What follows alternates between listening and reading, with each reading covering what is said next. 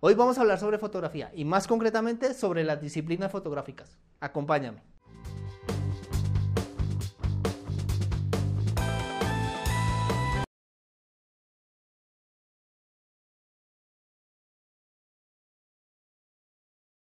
Hola amigos, bienvenidos al canal, soy John Vargas, fotógrafo, estoy radicado en la ciudad de Bogotá. Hoy vamos a hablar sobre fotografía y más específicamente sobre las disciplinas fotográficas.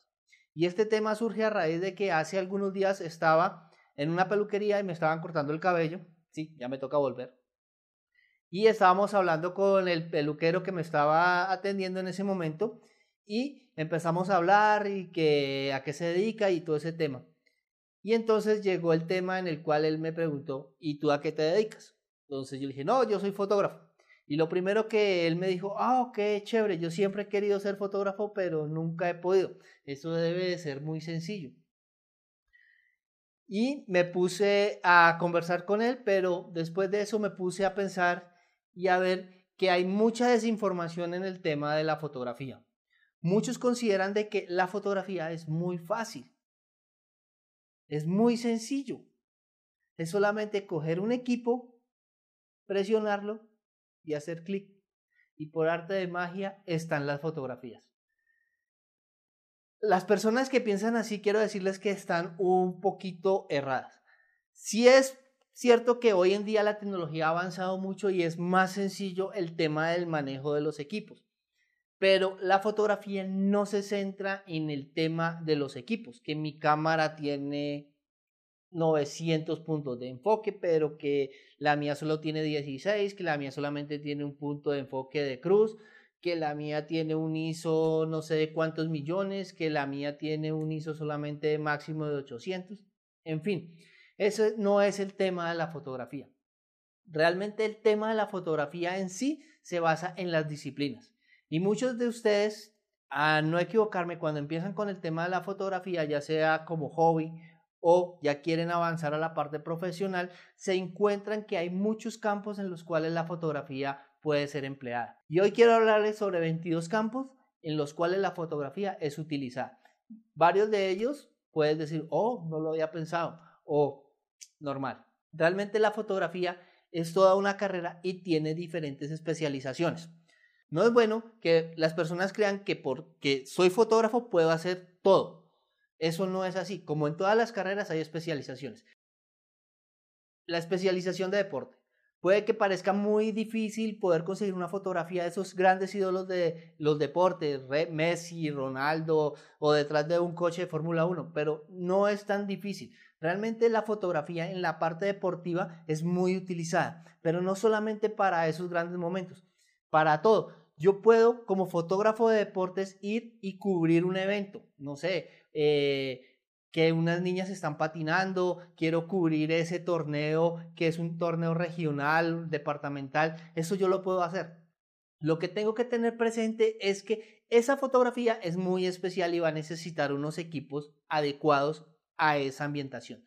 Si el deporte que estamos cubriendo en ese momento es un deporte de acción, que todas las... Eh, cosas se hacen de una forma rápida, yo tengo que tener dos cosas. Primero, un equipo adecuado, como ya les dije, pero adicionalmente tengo que saber y tener un conocimiento del deporte que estoy cubriendo.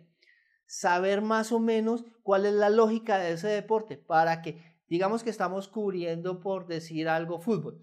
Saber que las personas que están jugando en ese momento y alguien está en una posición y va a lanzar el balón, pues de una vez correr mi cámara pronto para enfocar a la persona que en teoría va a recibir el balón y lo va a golpear para tomar la fotografía que puede ser un gol. O tengo que ubicarme de tal forma en un ángulo tal que pueda tener la fotografía de ese gol. ¿Y para esto qué necesito? Necesito un equipo. Y ese equipo, ahí es donde empiezan los teleobjetivos. No sé si han visto esos tubos larguísimos de unas focales de 300 milímetros, de 200 milímetros, que me permiten poder llegar hasta ese punto exacto de la acción. Ya que con un lente de, por decir algo, 35 milímetros, no me puedo meter prácticamente al lado del jugador para verlo como golpea la pelota y colocar un pequeñísimo primer plano. Eso no lo puedo hacer. Ese lente me sirve para cubrir otras cosas. Entonces, Tengo que tener un equipo adecuado también en el tema de que realiza las fotografías de una ráfaga y me genera muchas fotografías por segundo y me garantiza que pueda tener la fotografía en el cual momento exacto en que él está golpeando la pelota o en el momento exacto en que está cruzando la línea de meta si es un gol. Entonces, esta es una disciplina muy chévere, muy especializada, pero también es bastante costosa. Esos lentes son muy costosos. La fotografía retrato. De pronto es la fotografía o la disciplina que todos pensamos y por la cual entramos en la mayoría en el tema de la fotografía. Pero este tipo de fotografía también es una fotografía especial. Ya no necesito la cámara súper rápida de la fotografía de deporte, no. Necesito una cámara que me sirva para mis funciones y unos lentes especiales y adecuados, dependiendo de la forma como quiera mostrar el retrato. Si quiero mostrar unos retratos con unos desenfoques muy fuertes, que esté totalmente borroso el fondo, pues necesito unos objetivos muy luminosos para poder lograr eso. Adicionalmente me tengo que ubicar en el punto exacto para que eso se logre. Tengo que tener también ver cómo quiero ver las fotos. Si quiero distorsionar a las personas, pues utilizar unos grandes objetivos como ojos de pez y ese tipo de cosas. Si quiero que no se presente tanto esa distorsión, ya tendría que irme 50, 85 milímetros y hacia allá. Entonces también es una disciplina que necesita equipos especiales. Fuera de eso, es una disciplina en la cual voy a estar muy cerca de la persona a la cual estoy realizando la fotografía. Por lo tanto, tengo que saber si a mí me gusta trabajar y me siento cómodo rodeado de personas. Y eso es algo muy importante que tengo que tener presente. Si yo tengo y me agrada estar en contacto tan cercano con una persona para que ella me permite que yo le realice las fotografías y plasmar esas cosas que yo quiero plasmar en el retrato. Entonces, por eso es importante este tipo de disciplina.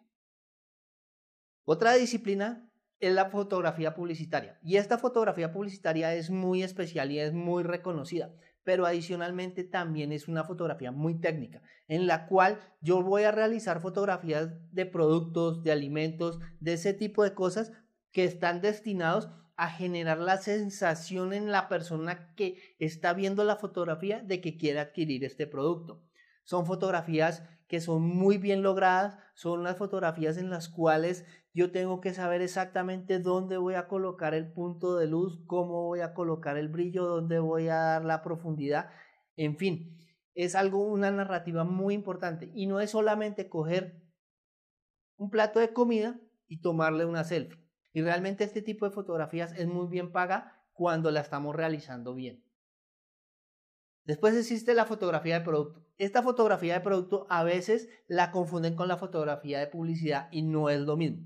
Aquí el punto objetivo es el producto como tal y queremos resaltar las cualidades y las calidades del producto, la textura, de qué está hecho, cómo se ve, cómo puede quedar en una persona, cuáles son sus ventajas. Y también esta es una fotografía bastante técnica. Otra fotografía que se genera mucho es la fotografía de moda. Esta fotografía también es muy interesante, también es muy técnica, se puede hacer en estudios, se puede hacer en exteriores y también involucra un equipo de personas muy importantes. Aquí toma protagonismo la modelo, toma protagonismo el maquillador, toma protagonismo la persona de peluquería, la persona que de la ropa, en fin, todo este tipo de conceptos. Y no es solamente coger una modelo bonita, ponerle un vestido y realizar la foto. No, la fotografía de moda incluye también trabajos de colorimetría para ver cuáles son los fondos más adecuados, ver un lenguaje visual súper agradable, todo que sea homogéneo para que se vea una fotografía bien producida. También es muy importante tener una calidad para poder expresarle a la persona lo que nosotros queremos para que ella lo manifieste en la fotografía de moda. Súper creativa. Pero hay también el fotógrafo, como en las dos anteriores, tiene que ser el líder que lleve a su equipo a feliz término. ¿Y el feliz término cuál es? Tener una grandiosa fotografía de moda. Hay otro tipo de fotografía que es la fotografía artística. Y aquí es un mundo bastante complejo, ya que la sensibilidad artística de cada persona es diferente.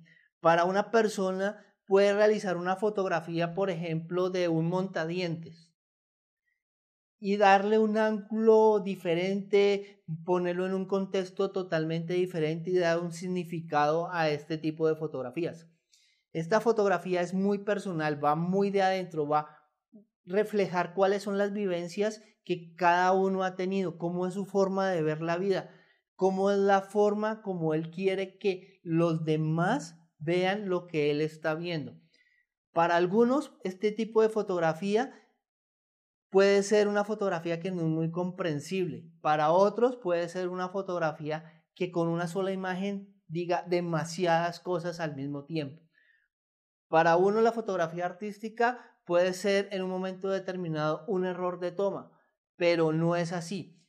Claro, que hay personas que cometen un error de toma y dicen, oh, mire la fotografía artística que realicé. No, pero el artista que realmente se quiere expresar a través de la fotografía, planea sus fotos, piensa, conoce mucho el tema de la fotografía, sabe qué producen los desenfoques, cómo producir los efectos de brillos, cómo producir las siluetas, en fin, produce muchísimas cosas que después todo ese conocimiento técnico y teórico de la luz, del comportamiento de las texturas, lo lleva a una imagen y tiene unos resultados impresionantes.